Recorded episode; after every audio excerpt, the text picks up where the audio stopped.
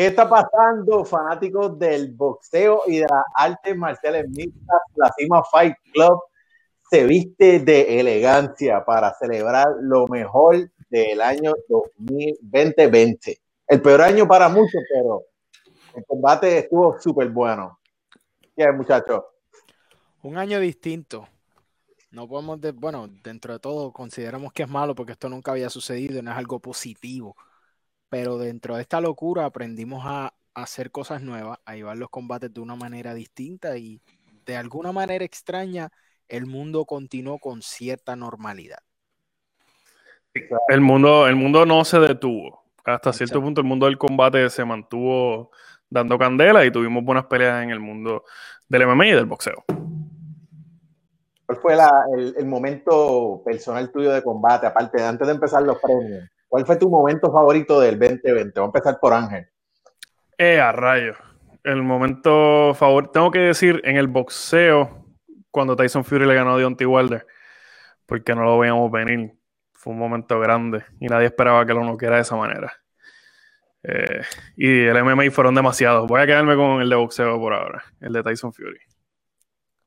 Para mí, eh, dentro de todo, el simple mero hecho que el MMA pudiera regresar cuando la pandemia todavía estaba en uno de esos peores momentos, eh, el factor que hayan encontrado la manera de poder de, de poder llevar deportes a cabo sin público, pero de una manera efectiva, de cierta manera.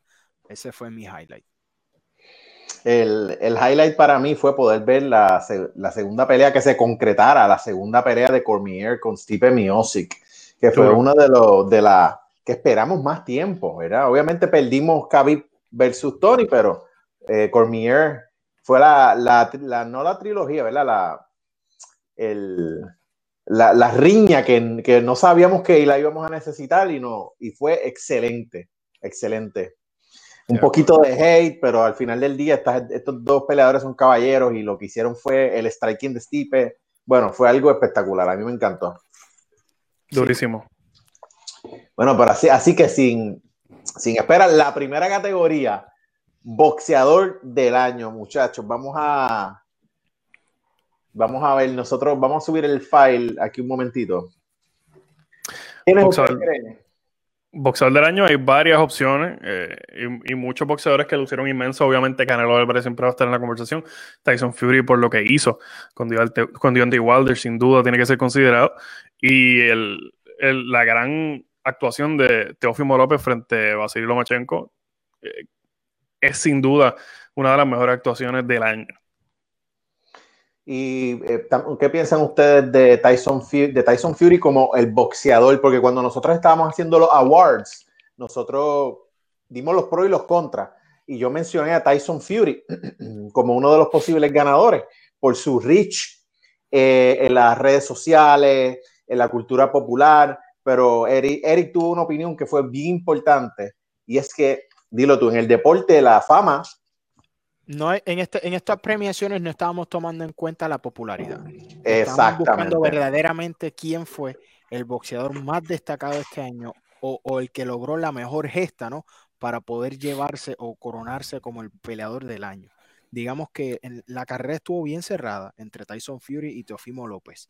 Eh, la razón por la que, en mi opinión, yo lo doy el beneficio a Teofimo López es porque en el primer combate de Fury Wilder, Fury demostró ser superior boxísticamente Obviamente Wilder cuenta con una pegada bastante fulminante y esa seguía siendo su arma de cara al segundo combate, pero sabíamos que boxísticamente Tyson Fury era muy superior a Deontay Wilder, mientras que Teofimo López entró a un combate con Vasily Lomachenko siendo el underdog con mucha razón, porque Vasily Lomachenko llevaba siendo el número uno por mucho tiempo, lo había demostrado un sinnúmero de veces por qué era el número uno, y nadie veía a Teofimo dándole una clase boxística a Vasily Lomachenko. Y eso fue lo que sucedió y para mí fue una de las sorpresas más grandes del año y en mi opinión lo hace merecedor de ser el boxeador del año.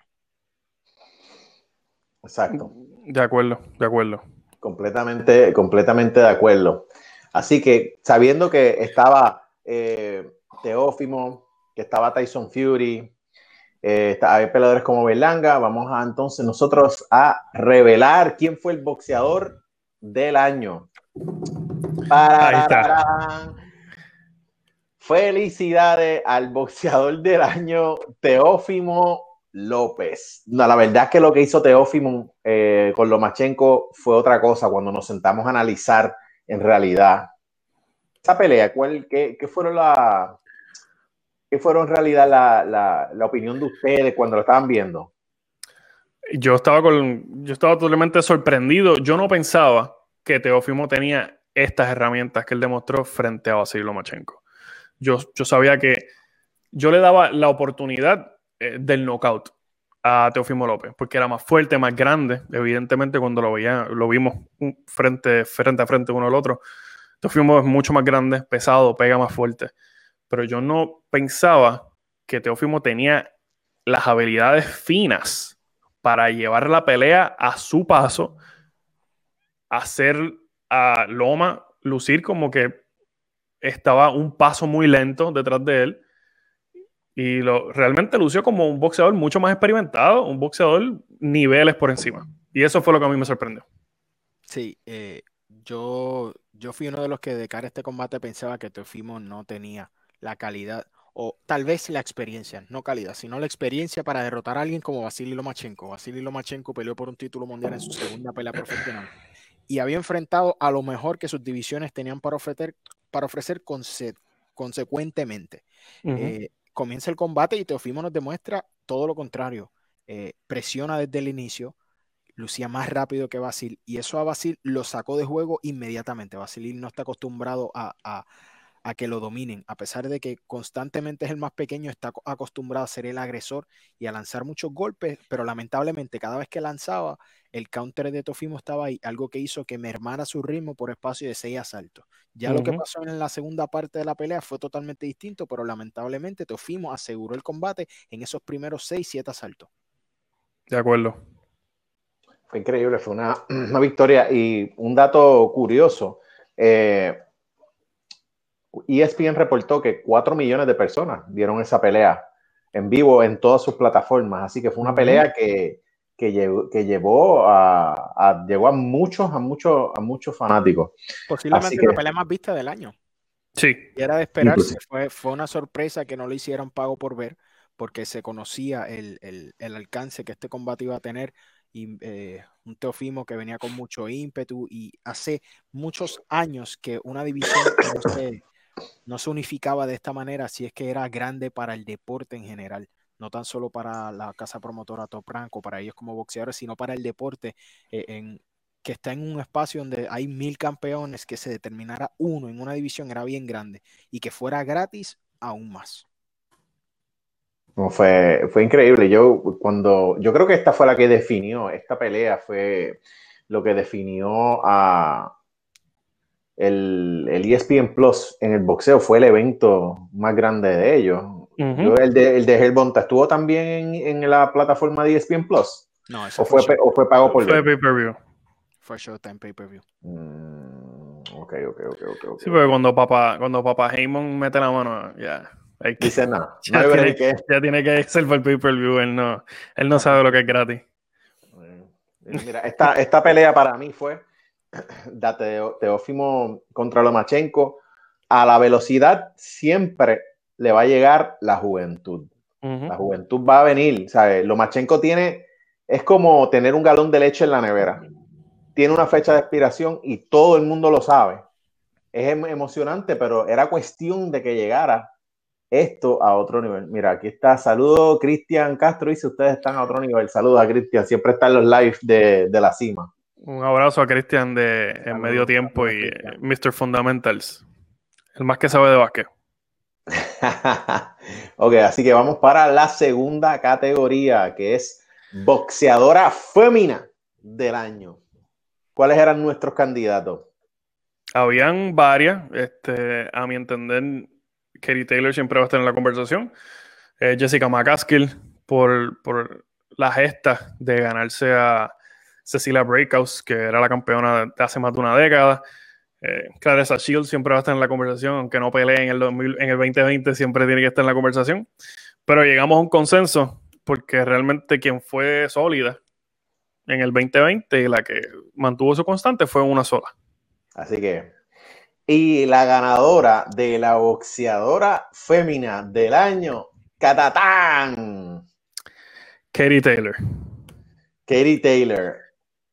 Ella es la Notorious del boxeo.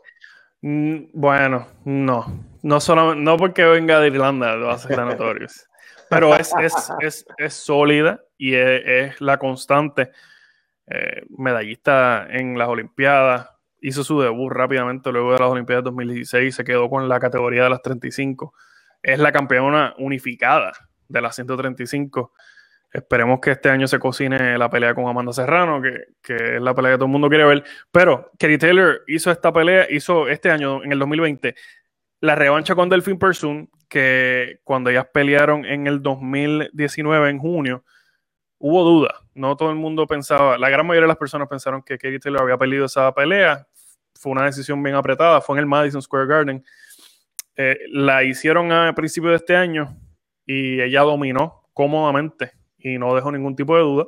Y en noviembre defendió contra Miriam Gutiérrez en una cartelera que todo el main card fueron peleas de damas. Eh, gracias a Eddie Hearn. Fue, fue un año tremendo para Katie Taylor.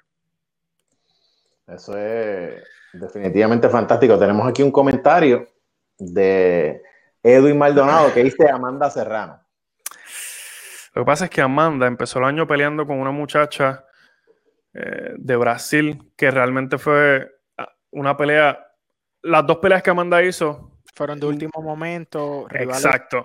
Cuando quiso hacer cuando nosotros vamos a, escoger al ganador o la ganadora de un premio de boxeador o boxeadora del año, tenemos que tomar en cuenta lo grande de este año, la gesta y la calidad de sus oponentes. Teofimo venció al mejor libra por libra. Y eso simplemente lo hace el boxeador del año. Y como dice eh, Ángel, en las féminas tal vez no hubo algo tan definitivo, pero Kelly Taylor siguió solidificando su reinado y fue ante eh, oponentes legítimas. No estamos desacreditando a Amanda Serrano, pero la calidad de oponente, de, la, calidad de las oponentes de Amanda Serrano no se puede comparar con la calidad de las oponentes que enfrentó Kerry Taylor en el 2020. Este año Amanda quería, el equipo de trabajo de Amanda, pues, he tenido la oportunidad de hablar con ellos y, lo que querían hacer era cocinar varias peleas, tal vez con Kerry Taylor, tal vez con Jelena Marjanovic para unificar a la 126. Por alguna razón no lograron eh, que los contratos se dieran, problemas de promotores, eh, más de lo mismo en el boxeo, es decir, que las dos peleas que Amanda hizo realmente eran peleas para mantenerse caliente para esas peleas, para enfrentar a Jelena Merjanovic, que es una campeona en las 26, que es el diablo mismo con las manos, o enfrentar a Kaylee Taylor, que en, en las 35, esa es la pelea que todo el mundo quiere ver. No se dieron las peleas, así que Amanda tuvo que hacer dos peleas realmente para mantenerse caliente para peleas que no se dieron. Y esto pueden, pueden creerlo, porque aquí nosotros tenemos el fanboy número uno de Amanda Serrano. Espérate, espérate. El, el, no, no, no, no, no, no, no. Espérate, espérate, espérate. Es aquí tenemos, El, tenemos el, no, el experto, el Amanda, el, el Amanda Serranólogo número uno. ¿Ok? Soy yo, soy yo. Así que Amanda Serrano es también la. Vamos a darle el premio de la baby número uno de la Cima Fight Club. Sin duda, sin duda. algo, algo que no se va a hacer aquí en este programa mientras yo esté aquí es hablar mal de Amanda Serrano. Aquí solamente se dicen las cosas bonitas. sepan, sepan que Ángel no puede ser imparcial cuando se habla de Amanda, de Amanda Serrano. Así que no, tenganlo lamentablemente la bebecita de la Cima Fight Club. Saludos, Amanda, te queremos. Aquí tenemos otro, ok, ok. Aquí un saludo, saludos José Robles, saludos Pipana. Ah, este es pana de allá de, Guayanilla. Y, Cristian vive en Cupey, no lo digas así vive en Cupey. Vive en Cupey, gracias a Dios que vive en Cupey. Ok, vamos a seguir moviéndonos. Ahora la categoría que viene es el knockout. Yo creo que mucha gente ya sabe esto. El knockout del año en boxeo. ¿Qué, qué, knockout, bueno había? Está bien cerrada. Esta carrera estuvo cerrada porque teníamos el, el knockout de Alexander Povetkin sobre Dylan White. Ese era bueno. Y estaba el de Tofimo sobre, el Tofimo no, sobre el de Gervonta Davis sobre Leo Santa Cruz. Ambos grandes, ambos bien importantes en cada categoría. Pero pienso que cuando Gervonta Davis noqueó a la Santa Cruz, el impacto fue mayor a nivel mundial y, en el deporte en general. No esperábamos que pudiera disponer, y no estamos diciendo que no tuviera la capacidad, es la manera en la que lo hizo. Un knockdown, le apagó las luces y buenas noches para los Santa Cruz. Eso. Impresionantísimo, o sea. Fue gigantesco. Feo y, y, aparatoso y preocupante por un momento. Por mucho tiempo Leo estuvo ahí sin dar señales de vida. Sí, sí. Después se levantó con una sonrisa como si hubiese, como si hubiese tomado una siesta. En un nap. Sí, sí, pero fue un, un uppercut terrible. Y, en un lugar, obviamente conocemos a Leo Santa Cruz por ser un tipo que, que es duradero, aguerrido, aguanta golpe y castigo. Y creo que más que cualquier otra pelea, esta pelea y este knockout solidificó a Gervonta Davis como un problema en las 30, pienso yo. Sí, siempre hemos sabido que lo es. Sabemos que el muchacho es talentoso, sabemos que pega duro, sabemos que tiene buena técnica. Las las dudas que tenemos sobre Gervonta es sobre su, compromiso con él mismo, ¿no? Para hacer el peso, su dedicación en los entrenamientos y cuán serio lo coge. Ahora, él demostró que cuando está bien enfocadito y toma las cosas en serio, es un problema para cualquier 130. Sí, sí. Una estrella. El 2021 yo creo que va a ser grandísimo para, Tank. Y esto era lo que, lo que le hacía falta a él, era eh, este año 2020 cerrarlo así con un, con un knockout tan espectacular como este knockout, perfecto, quirúrgico, y el 2021 es fuego. Desde el punto de vista técnico fue, fue espectacular. espectacular. Esperemos que, se cocine un combate tal vez con Miguel Belchel. Que para el alacrán. Esa pelea entre ellos dos sería buenísima. Porque Miguel Belchet es bastante grande físicamente y fuerte. Así que esa está en mi lista de deseos para el 2021. Mira, muchachos, aquí nos, dice Edwin Maldonado, Aviles, nos dice Davis versus Ryan García. Signo de pregunta. Gervonta Davis contra Ryan García. Eric, yo te tiro al fuego a ti primero. Ok, no. Una pelea súper interesante yo soy de las pocas personas que le da crédito a Ryan García. Siento que muchas personas no le quieren dar el crédito porque de alguna manera u otra están incómodos con su personalidad, con lo grande que el muchacho ha llegado a ser en las redes sociales y lo rápido que ha sido su crecimiento. Pero en mi opinión no podemos desestimar lo que es como boxeador. Ryan García es muy talentoso, es rápido y pegaduro.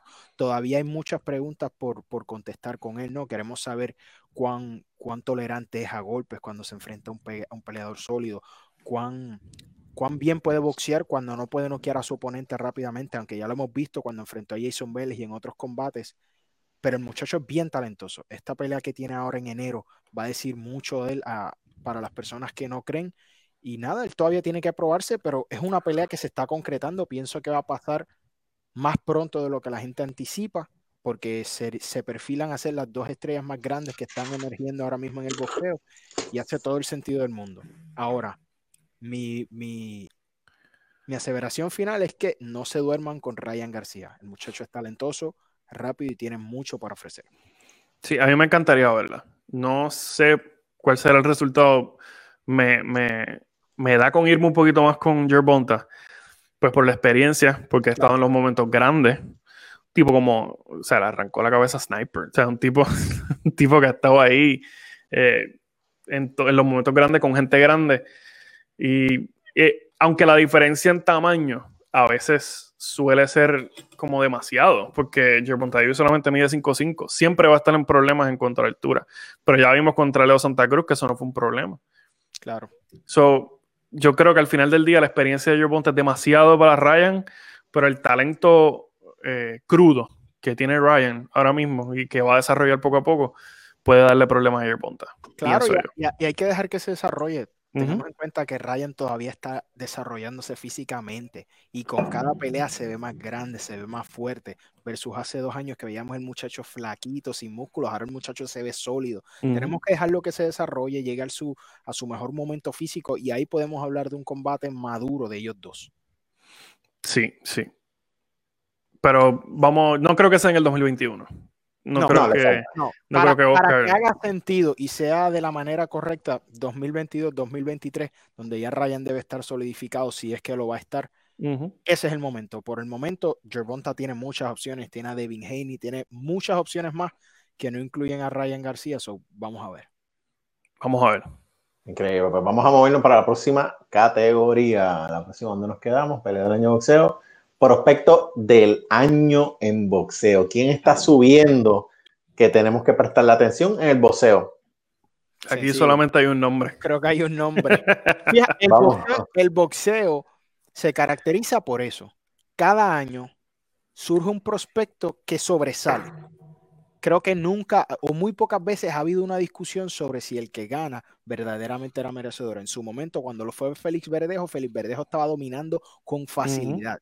Cuando lo fue Ryan García, de igual manera. Y como así, consecuentemente, este año, creo que, es más, yo quiero que alguien de los que está en vivo lo diga.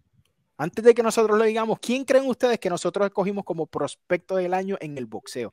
Digan su nombre en los comentarios para ver, porque estoy seguro que el primer comentario la va a acertar. Por favor, mientras esperamos, mientras esperamos aquí a que nuestro público no, nos diga eh, quién es el prospecto del año en el boxeo o quién, quién es el joven que mejor ha lucido en el mundo del boxeo. Chacata, míralo ahí. Sencillo. Sencillo. No hay otro. tan, espérate, ¿no? Un abrazo a Edwin Maldonado. Ok, estamos teniendo unos problemas con este productor, eh, caballero. y fallas el próximo, teniendo... estás despedido. Ahí está. Ahí, está. Edgar Berlanga. eh, yo creo que, es bastante lógico, ¿no? Que él sea el prospecto.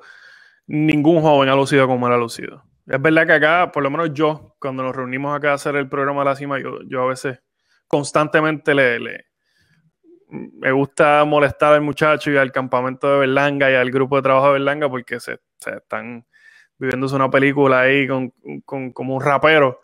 Pero el prospecto del año sin duda tiene que ser él. Ningún otro joven ha lucido como él ha lucido. Nate Robinson cuenta que caballo.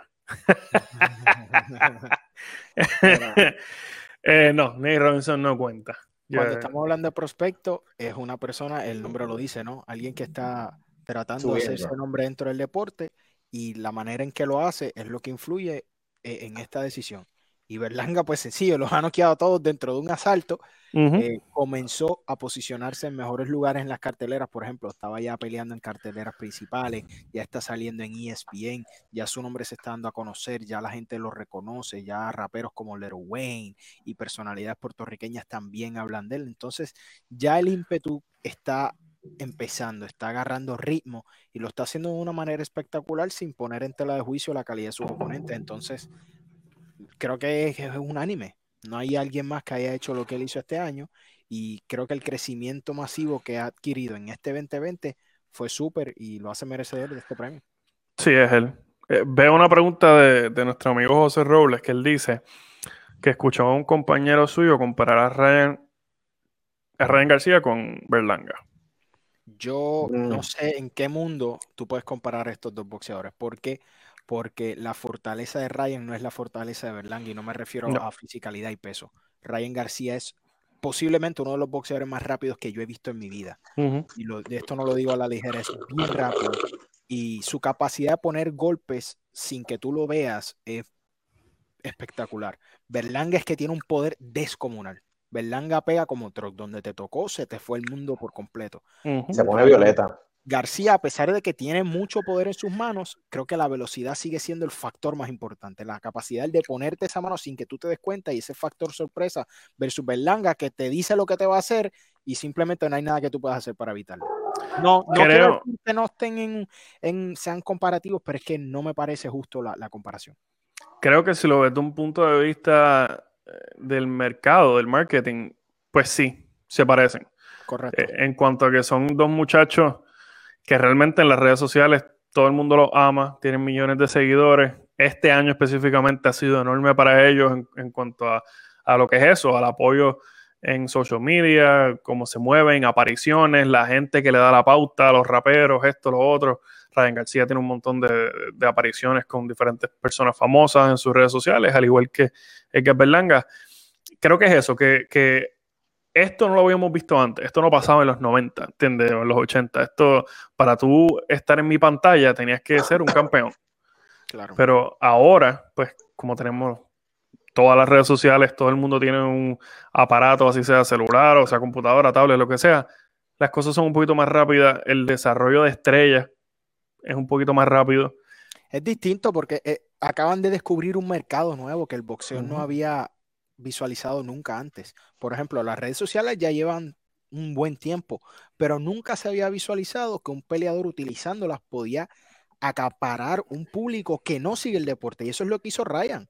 Tú ves las peleas de Ryan García, están llenas de muchachitas, de chicas jóvenes, de juventud que no sigue el deporte y lo siguen a él por, por su físico, porque es guapo, porque es atractivo, por Eh. la marca, por la manera en que se promueve, por los videos, dándole al saco rápido. Y. Él eso, es Justin Bieber. claro, Él es un Justin Bieber. Claro. Y a pesar de que a los puristas del boxeo o del deporte les moleste, ¿saben qué? El deporte necesita fanáticos casuales, necesita ojos sobre él. Y si eso es lo que hace Ryan García o Edgar Berlanga, muy bien Sí. por ahí. Sí, este mercado nuevo es bueno para el boxeo, pero si, el- la, si la política y, y la manera de ser del boxeo nos ha demostrado algo por los últimos 30 años, el boxeo va a conseguir la manera de joder este, este, este pro- este progreso. el Porque mercado, el mercado. Porque si hay algo que el boxeo y la política del boxeo hace bien, es eh, darse un tiro en el pie. Cagarla, darse un tiro en el pie. Así que eh, cuenten con eso, que pronto, ya en el 2021, conseguirán la manera de, Vamos Pero- a ver. como siempre, lamentablemente. Tenemos una pregunta, Eden. ¿Qué opinan de Subriel Matías en la 140? Ay, papá. Sufrir Matías es un problema serio. Subriel Matías es especial. Hablamos de muchas personas y el nombre de él no suena lo suficiente. Y lo que ese muchacho propone sobre el cuadrilátero es, es bien especial. Es fuerte, es aguerrido, pega duro y tiene una asimilación de golpes ridícula. Pienso que pronto vamos a escuchar más de él. Quién sabe, ojalá y no me esté equivocando porque es un peleador que está en un punto bien complicado, porque su talento y su potencial no va a la par con su nivel de fama. Y eso en el boxeo puede ser un problema porque va a comenzar a que no tomen las peleas contigo por lo riesgosas que pueden ser y el poco beneficio que tienen de casualidad te vencieran. Así es que yo espero que tal vez Subriel o su equipo de trabajo estén tomando una página de alguna manera de, de, lo que hace Ryan y lo que hace Edgar para tratar de promover su nombre al equipo de Fresh Productions a ver si ponemos a Subriel en, en donde debe estar. Él debe estar enfrentando a los mejores de esa división porque tiene para tiene mucho por ofrecer en las 140 libras. Eh, BoxRec lo tiene entre los mejores 10, si eso nos dice algo, entre los mejores 10 de las 140. Sencillo. Y ahí, ahí, hay, ahí hay gente para pa darse cantazos duros. El mismo Robert Easter, Arnold Barbosa. Y se rumoraba, los otros días estábamos hablando de esto, de Regis Progress contra, contra eh, Supriel Matías. Que Supriel dice que sí. Y el campamento de Progress no, no dice mucho, no Claro. dice nada. En Ahí es realidad. donde- ahí es donde viene lo que estoy diciendo. Eh, tal vez a nivel mundial Suriel Matías no sea tan conocido, pero los que seguimos el deporte de cerca sabemos lo que el muchacho ofrece y sabemos que tiene una gran posibilidad de vencer a, a Rangers Progress. So, ojalá y ese combate se dé y que sea en una buena plataforma para que Suriel pueda empezar a hacerse un nombre más grande aún. Sí, sí. El talento lo tiene. Lo Claro que que falta es, un- es el momento, el trampolín. Es lo único que falta. Ahora vamos a la, la pelea. La próxima categoría va a ser la pelea del año en boxeo. Hubo, La hubo la fuego. uno. Hubieron muchos, hubieron muchas peleas de las de las mainstream, de las peleas más pequeñas en ESPN Plus. Hay un montón de peleas de boxeo que se puede hablar. Sí. Pero desde que la pelea que ganó, eventualmente, desde que esa pelea sucedió, eh, se bautizó Sencillo, como, sí, como la pelea del año correcto. en el mundo del boxeo.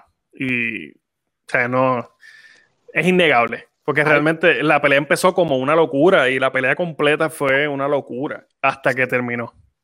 Eh, hay peleas, hay peleas que tú le muestras a estas personas que quieres introducir un deporte. Esta es una de esas peleas. Sí, Tú quieres introducir a alguien en el boxeo, esta es una de esas peleas porque no van a poder sentarse de la emoción. Eh, me recuerda a las dos guerras de Brandon Alvarado, este, Brandon Ríos y Mike Alvarado, eh, Castillo Corrales. Son peleas que van a pasar a la historia. Saludos, Héctor. La, la calidad la calidad y, todo, todo lo que sucede dentro del combate es mera locura. Y este no decepcionó para nada. Si no lo han visto, búsquenlo porque no son peleadores sumamente reconocidos. Así es que es posible que ustedes no lo hayan visto, pero búsquenlo en YouTube y van a saber por qué ganó este premio. Pero ya este, ellos se llevaron, ya, mira, son un accolade, un premio. La Cima Fight Club, pelea del año de boxeo. Así que ya esos nombres están, subiendo ya. Lo demás ya, lo que venga es, viene por añadidura, ya, ya llegaron, caballeros, ya llegaron. Bienvenidos, bienvenidos, al tope de su deporte. Bienvenidos a la cima. Ahora vamos a hacer lo mismo con las peleas de las féminas. La pelea del año de mujeres en boxeo. No, mejor, perdón, no. El offset del año. El offset del año en el mundo de las muchachas, solo hay uno. Eh, y, por, por lo que significaba ganarle a la campeona. Estamos hablando de Jessica McCaskey, que ganó a Cecilia Breakhouse. Cecilia Breakhouse llevaba 11 años como campeona unificada de las 147 libras. Eso no pasa en ningún lugar. Eso no pasa en ninguna categoría de los hombres, ni en la época de los Klitschko pasaba esto. Eh, Cecilia Breakhouse cogió, agarró todos los campeonatos y dijo, quítamelos si puedes. Son míos. Son míos. Mira a ver qué vas a hacer. Y eventualmente siguió añadiendo campeonatos, porque, ¿verdad? Primero tuvo sus primeros tres, después siguió unificando otros campeonatos más de las 147, porque, como ustedes saben, en el boxeo hay 87 campeones por peso. y siguió añadiendo a su colección hasta que tuvo los cinco campeonatos más importantes. Y a a mitad de año, si no me equivoco, se enfrentó a Jessica McCaskey, que realmente viene subiendo de peso. Las 47 no son su categoría. Eh, una muchacha que realmente su récord no impresiona. Y lució inmenso eh, frente a la campeona Cecilia Breakhouse. Le quitó todos los campeonatos, todas las canicas. Se las quitó. Cecilia es legit. Y como tú dices, esa fue la noche especial de McCaskill. Eh, hizo el trabajo. Lo, uno de mis takeaways favoritos de, de este combate fue la manera en la que Cecilia asimiló la derrota. Muy pocos campeones tienen la madurez y la capacidad de asimilar una derrota tan sorpresiva como lo hizo Cecilia. Eh, la felicitó, se tomaron montones de fotos, increíble. Una demostración de sportsmanship maravillosa que le hace falta al deporte en el lado masculino y tal vez nunca vuelva a existir. Pero mis respetos a Cecilia por, por, asimilar la derrota de esa manera y felicidades a, a Sí, y McCaskill en su décima pelea, imagínense el que sea, en cualquier deporte, tú en tu décima pelea, enfrentar a la mejor de tu categoría, a una leyenda que desde que tú empezaste a entrenar ya ella era campeona y ya era campeona unificada. Y eventualmente tú llegar y arrancarle todas las canicas, llevarte todos los campeonatos. Son míos. Esperemos que este año 2021 pues se pueda cocinar una revancha. Han habido unos problemas ahí, diferentes nombres, pues boxing is as boxing does, como dicen los gringos. Exacto. Suscríbanse, por favor. Vamos a seguir a la próxima categoría, pero antes de eso, recuérdense de ir a nuestro canal, seguirlo, darle share al contenido. Y usualmente están los links de los videos de YouTube. Eh, también pueden ir y suscribirse a nuestro canal de YouTube que tiene anemia porque está ultra flaco. Tiene menos de, menos de 20 seguidores, así que apiádense de nuestro canal de YouTube y vayan inmediatamente y lo siguen después de que vean el final de estos magnos premios La Cima en su primera edición. Así que, vamos, vamos a ir al peleador, vamos a ir a cambiar de deporte a las artes marciales mixtas. Y a los que no les gusta el artes marciales mixtas, no llore. No qué grande, qué grande. No llore, no llore. Es bueno. Bueno, bueno. Así que vamos para el peleador del año y yo creo que aquí no hay duda yo puse una lista grandísima de los peleadores del año, peleador del año. Yo, eh, Kamsa Chimaev, Filia Topuria, Joseph Salal, Giri Prochaska, Brandon Royval, Joaquín Buckley y la bestia de Rafael Fisiev. Pero sin duda alguna, el tipo que se enrolló las mangas y decidió empezar a trabajar es este señor que ustedes ven aquí. Felicidades, Kevin Holland, por ganarte el peleador del año de la Cima Fight Club Awards en su primera edición. ¿Qué podemos decir de Kevin Holland? Uh. Mira, Kevin Holland debuta forzosamente en el UFC, enfrentando a Thiago Santos a último momento. Eh, tras una corrida en el Dana White Contender Series y no era del agrado de Dana por su constante habladuría y vociferación, pero este año él lo agarró por el cuello y luego de, de, perder ante Brendan Allen, él dijo, se acabó el guiso para todo el mundo y en fila, en este año, ganó cinco veces. Cinco victorias en un año como el 2020, donde todo es más complicado. Entrenar es más complicado, viajar es más complicado, cortar peso es más complicado. Este caballero hizo lo que más nadie hizo. Cinco combates, los cinco de victoria y cerró noqueando a Yacaré Sosa. Solo por una mucho, decisión. Por mucho, solo una decisión dividida uh -huh. ante Darren Stewart. Pero uh -huh. el resto, knockout, Joaquín Buckley, Antonio Hernández, Charles Ontiveros, o sea, increíble lo que hizo en el 2020 Kevin Holland. Kevin Holland, imagínense, empezar el año, y de hecho, empezó, su primera pelea fue en mayo, no fue ni a principio de año, su primera pelea fue en mayo. De las cinco, la primera fue en mayo. Y empezó con un knockout y terminó con un knockout. Y uh -huh. obviamente su última pelea es la más importante porque Yacaré es una de las figuras más grandes de la, de la historia del MMA, podemos decirle, de los últimos 20 años, pero también de la división actual donde él, donde él pelea. Entiendo que lo pone en una situación bien importante en a comenzar este año 2021. Tal vez termine el año peleando por un título o cerca en un, con, en un top 3 con los mejores otros dos contendientes. Vamos a ver. La meta, cuando enfrentó a Charlie Tiberus, estaba, fue en el combate donde estaba Israel Adesanya presente, uh -huh. porque era el retiro de Anderson Silva. Uh -huh. Y luego de su victoria sobre Antivero, él se pegó esa jaula a gritarle a Desanya y esa es su meta final. Y en una división donde el campeón está bien establecido, pero los retadores con la salida de Joel Romero y otros no están tan definidos, Kevin Holland puede colarse en la fila. Sí, de acuerdo. Y tú eres, tú eres tan bueno como tu última pelea, tú uh -huh. eres tan bueno como los highlights que tú puedas tener de tus knockouts y qué mejor que este highlight del knockout creando un cadáver de yacaré. O sea, no, no hay nada mejor que tú estar sentado y darle un tucazo a alguien en la frente y dejarlo como si fuera un zombie de Walking Dead. Pero zombie siempre en Walking Dead hay un zombie tirado contra la pared, así quedó el pobre yacaré y es, eso va a seguir dando play cada vez que, que Kevin Holland vaya a pelear. Definitivo. Sí, Sí, de acuerdo. Así que vamos para la próxima categoría para rodar por estas categorías en la fémina, peleadoras fémina del año. Obviamente aquí tenemos montones de peleadoras, Mackenzie Dern, Weili Chan, eh, Yandirova. Eh, es el año de, de peleadoras nuevas, pero hay una peleadora que se mantuvo en el tope el 2020 Sí, es un año complicado. Un hmm. año complicado. Hmm. Y esa, esa peleadora. En un año complicado, donde como ya dijimos, todo es extra complicado, cortar peso, inclusive encontrar oponentes que estén dispuestos a enfrentarte eh, por un título bajo estas condiciones es difícil. Y como siempre, las dos victorias que tuvo fue dominante y lució como alguien especial y por eso Valentina Shevchenko eso es así, era Valentina Shevchenko.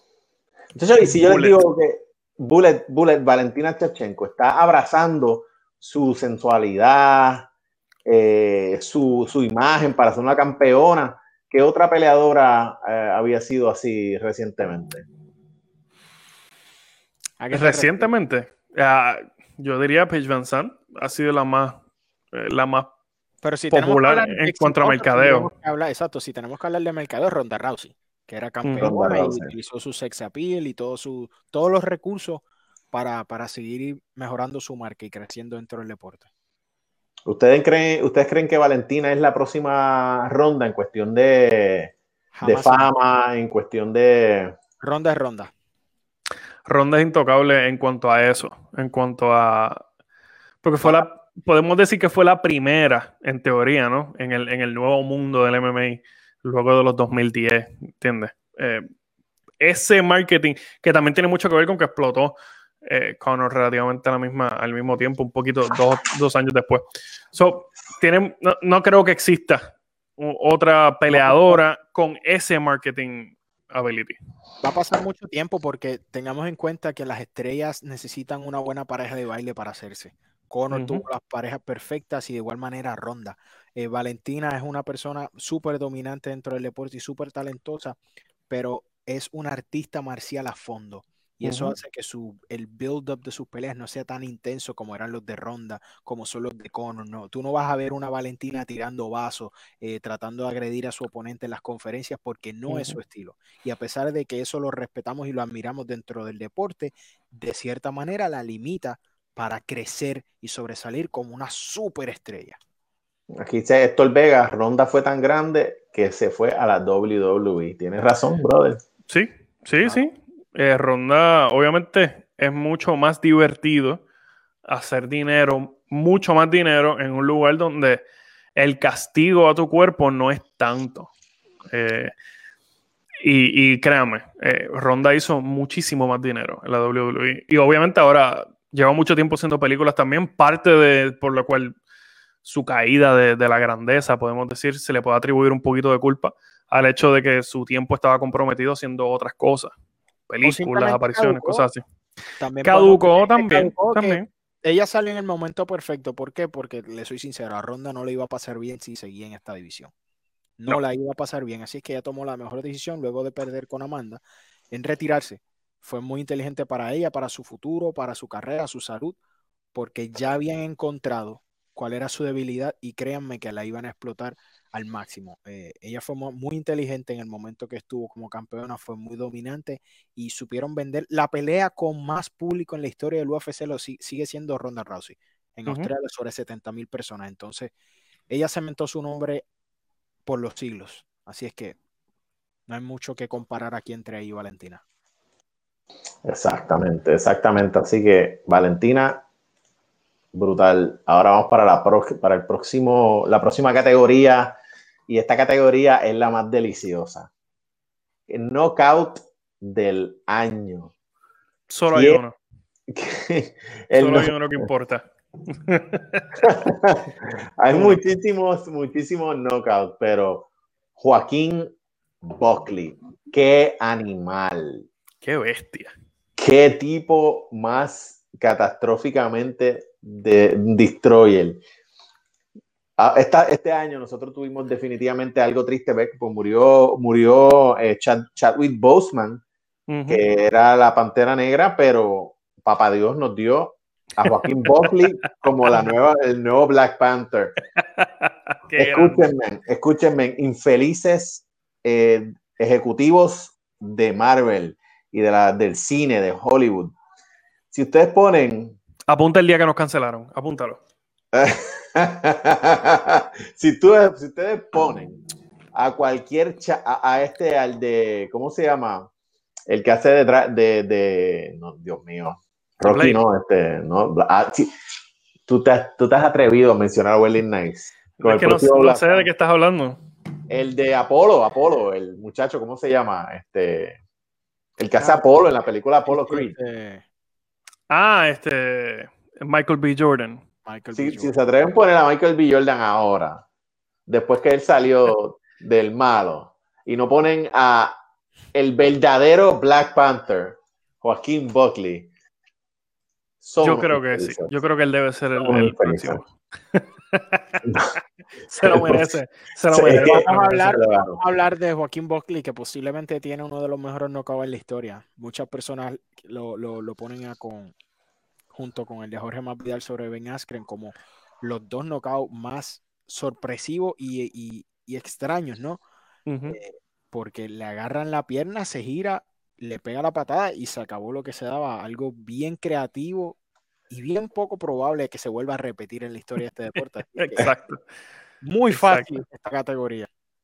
Es una foto, es una foto eh, clásica, la cara del el pobre Impa Kasanganay, que era una, bestia, que era una bestia subiendo. Impa Kasanganay no es un chiste. No es un chiste, o sea. sigue siendo. Él le ganó a, a, Paqui, Mitolo, ¿verdad? Que le voy a decir el nombre mal porque ya me queda más. Me Paqui Mitolo. Paqui Mitolo. El peleador favorito del Dr. Jared. ¿Cuál es la, vamos, sigamos porque nos quedamos aquí. ¿Cuál es la próxima categoría? vamos, vamos, para la próxima. Estoy molesto, estoy molesto. Maki, hay que entrenar. Tengo una llamada, una llamada, una llamadita. Pelea del. Oh, espérate, aquí tenemos aquí. Ok, estamos. Ok, listo, listo. Teníamos aquí un chat interno. Tenemos, vamos a la pelea del año de varones de MMA. Takatax. Dustin Poirier versus Dan Hooker. Esta pelea. Esta pelea es la pelea de titanes. Eran como dos personas invencibles dándose, como cuando pelea Hulk con Thor, con Thor, en la segunda película de Thor, que están dándose ahí y se dan unos golpes y no se matan. Esa pelea estuvo imposible. ¿La viste, ¿Viste las películas de, los Avengers recientemente, Jared? Que están así como... Las referencias a Marvel. algo. Las viste hoy comiendo cereal, comiendo cereal. Mira, Durísima la pelea de Dan Hooker y, y Poirier.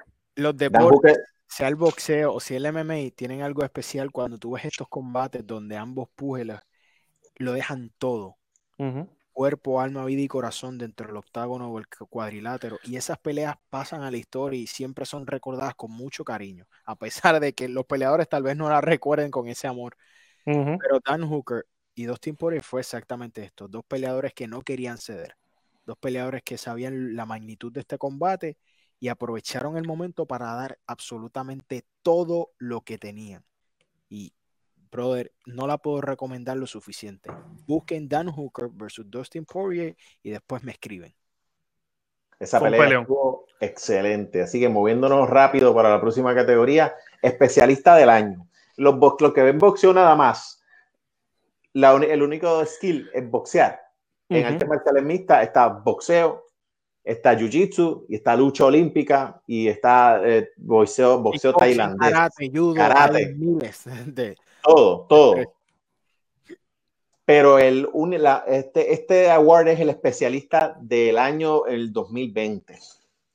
Este peleador que se retiró en el 2020 es el único peleador que ha utilizado su, su destreza para mantenerse invicto y siempre usa su base, siempre usa su bread and butter. Y estamos hablando del gran señor Khabib Nurmagomedov. Pam, pam, pam. Sin duda, la, la, herramienta que él trae al juego, trae muchísimas herramientas, pero su, su especialidad es la lucha. Y ese skill, esa herramienta, está por encima de, de, del kickboxing de Israel Adesanya, encima del boxeo de Junior Los Santos, por encima de diferentes especialidades de otros peleadores. La lucha de Habib, de principio a fin, le ganó el campeonato, le retuvo el campeonato y lo ayudó a retirarse invicto, 29 y 0. Sencillo, nada mejor que eso. Ya convertirse en uno de los más dominantes de la historia.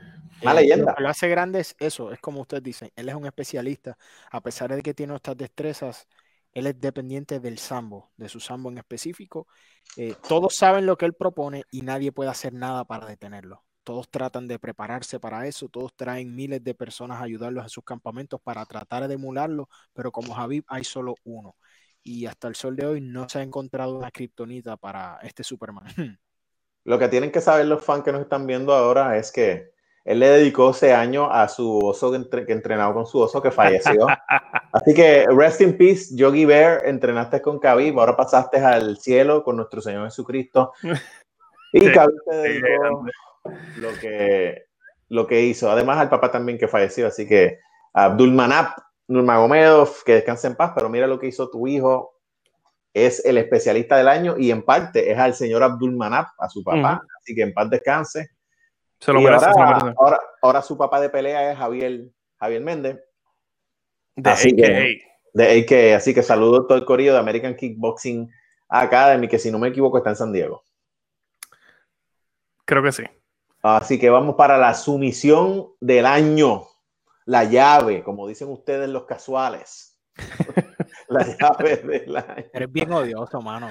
La llave, la llave. Aquí tenemos al gran Jimmy Flick. Flick. Jimmy Flick es una bestia. Ese nombre, apréndanselo. Jimmy Flick.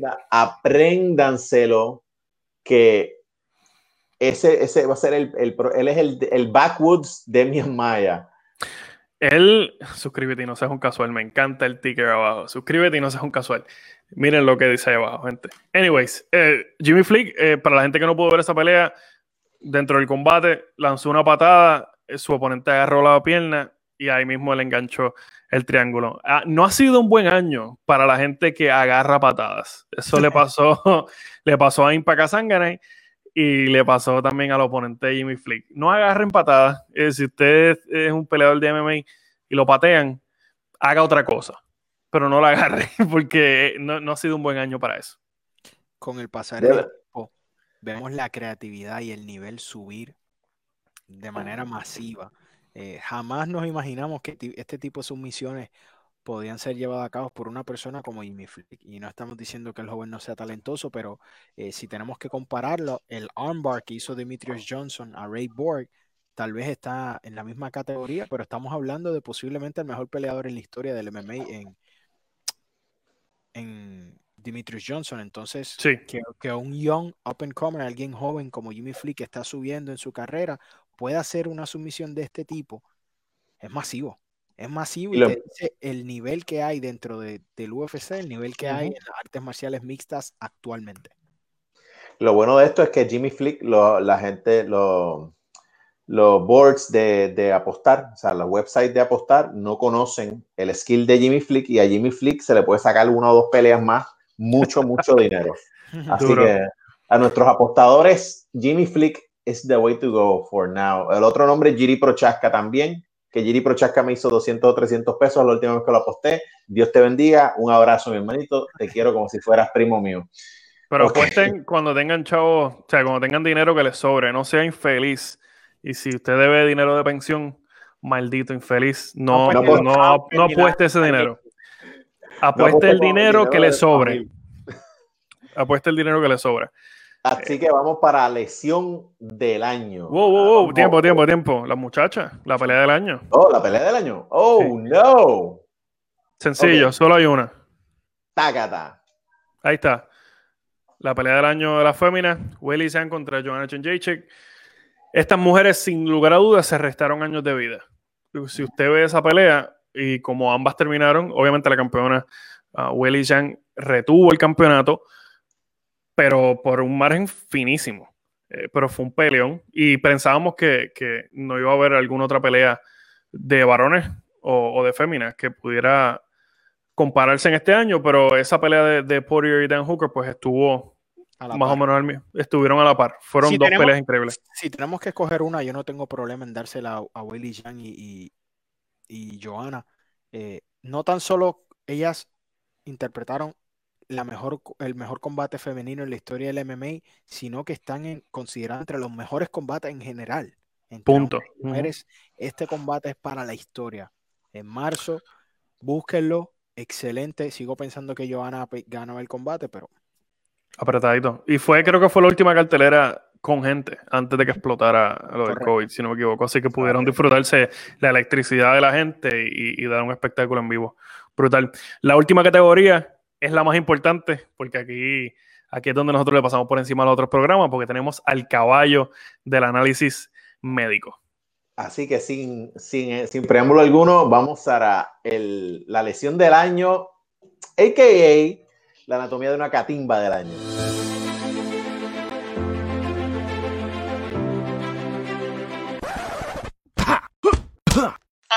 Anatomía de una catimba con el doctor Nube Negra. Cada vez que lo veo me regocijo. Cada vez que no fue. Me regocijo. La, lesión del año fue Johnny Campbell que le arrancaron una oreja como si fuera un perro pitbull. le arrancaron la oreja No empeores el estatus del deporte. Explica qué fue lo que pasó, porque después los puristas del boxeo se van. Mira, la Johnny, Johnny Campbell, eh, obviamente el, el, el, el, oído externo, la oreja, ¿verdad? Lo que sale del cráneo es puro cartílago. Con el pasar de, del tiempo y el entrenamiento de los peleadores de MMA, la orejita, el cartílago, se calcifica y se pone duro. Al ponerse duro, pierde su elasticidad y es más fácil de romper porque hay menos sangre y lo que es un jalón de oreja, un codo, usualmente pensamos que un jalón, un estrujón, no, usualmente son codos. O sea, eh, y recientemente también hubo una, una pelea así en, en, en, UFC, no me acuerdo del nombre, pero esta fue la más, la más, eh, la más vistosa, porque le arrancó el oído completo. Fast forward, el peleador, yo hice un video en mi canal, en el canal eh, de Octagon Doctor, obviamente vayan y síganme a mi canal de Octagon Doctor, ahí tengo las lesiones, mm, todas las lesiones explicadas. El muchacho me envía un mensaje privado y me dijo, eso me cogieron veintipico puntos y mira, la oreja está completamente normal, chequete en mi Twitter. Así que es una lesión horrible, pero con la microcirugía, eh, la cirugía plástica que tenemos disponible, es totalmente curable. Así que Johnny, Campbell, gracias por los miles de views que me diste. Y, esperamos que, esté, que estés mucho mejor. Exacto, exacto. Eh, by the way, él me dio el permiso para hacer una entrevista, pero yo se lo cedí a Ángel, porque Ángel es el entrevistador, así que ya pronto verán a Johnny Campbell por el canal de El Pugilato TV. Y ahora, vamos, la última, la última, porque si no hay referees que sean decentes, no hay peleas que corran en control. Y este señor que vamos a poner aquí, Mark Goddard. Que tenemos que hacer la, tenemos que hacer la salvedad. Eh, lo que Amanda Serrano es para mí, eh, es para Eric Alexander, Mark Goddard. Mark Goddard no puede hacer nada mal delante de los ojos de Eric Alexander. Negativo, negativo. no, es el, no es lo mismo. No, no soy amigo de Mark Goddard, pero sí. Buen punto. Soy, soy, muy buen fan, soy muy buen fan. Pero quieres ser amigo, quieres ser amigo. No, hey, sí, sí, sí. un amigo maravilloso porque me puede enseñar cosas que tal vez yo no comprendo bien del deporte. pero la manera de este caballero de, de, de ser el tercer hombre dentro del octágono es especial. Hace un muy buen trabajo, toma control de las situaciones, comunica bien su mensaje, algo bien que se ha perdido o que pecan algunos referís cuando tienen que dar algún amonestación o darle un mensaje a los peleadores, son un poco fríos. Mark Gordon no, él da, la, da las instrucciones claras, hace lo que tiene que hacer y no es protagonista, que es una de las cosas más importantes. Eh, Claridad. el árbitro es protagonista, tienes un problema serio, él sabe hacer su trabajo, entrar y salir sin que nadie se dé cuenta y para mí lo hace uno de los mejores referir actualmente dentro del deporte. Eso está fantástico. Eh, a mí me, me encanta, es la claridad, como dice Eric, da su mensaje claro, da las instrucciones claras, cuando tiene que quitar el punto los quita, ¿ok? Así que es bien eh, sólido. Es el último, es súper sólido. Sí. Listo, ya estamos, ya acabamos con esto. Excelente, pues gracias a toda la familia, estuvimos en vivo eh, casi una hora. Ya saben que todos los años vamos a hacer los CIMA Fight Club Awards, obviamente.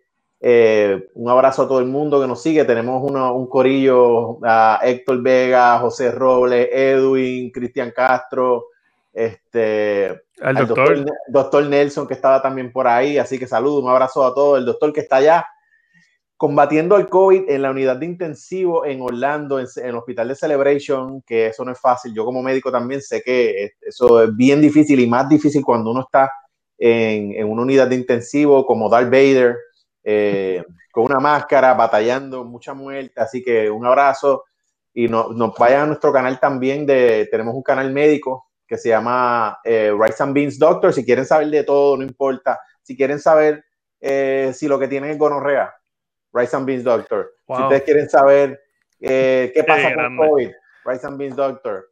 ¿En qué otro sitio van a tener cuidado médico, el, el, expertise de dos médicos, si no es Rice and Beans Doctor? Así que vayan a Rice and Beans Doctor en Facebook, le dan like también en mi canal de Octagon Doctor. Muchachos, digan sus redes. Eric.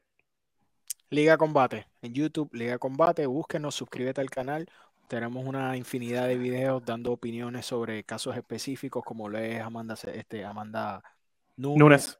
Eh, tenemos muchos videos interesantes, así es que suscríbete, vamos a seguir subiendo contenido. Eh, este fue un buen, buen año para nosotros en Liga Combate. Eh, monetizamos, sobrepasamos los 50 mil views. así que el próximo año ya vamos de meta a los 100 mil.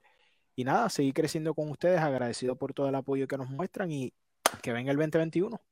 Brutal. El Pugilato en todas las redes, Facebook, Twitter, Instagram, el Pugilato y en YouTube, el Pugilato TV, míralo aquí. El, Pugilato, abajo, pap, el Pugilato. Estamos en todos los lugares que a usted le guste ver y escuchar eh, contenido sobre las artes marciales mixtas, todos los deportes de combate.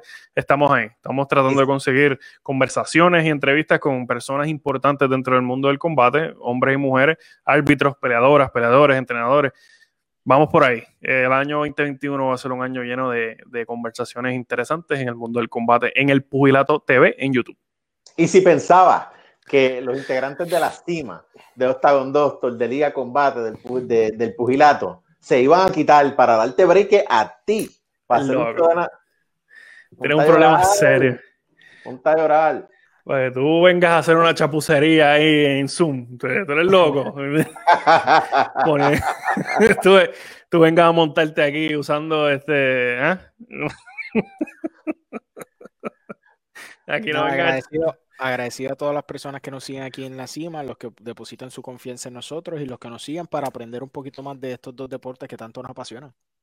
Exacto, los queremos, los queremos, mucho y nos vamos a quedar con ustedes en el 2021 dándole más contenido de gratis. Así que los queremos. Peace. Peace. Hasta la próxima.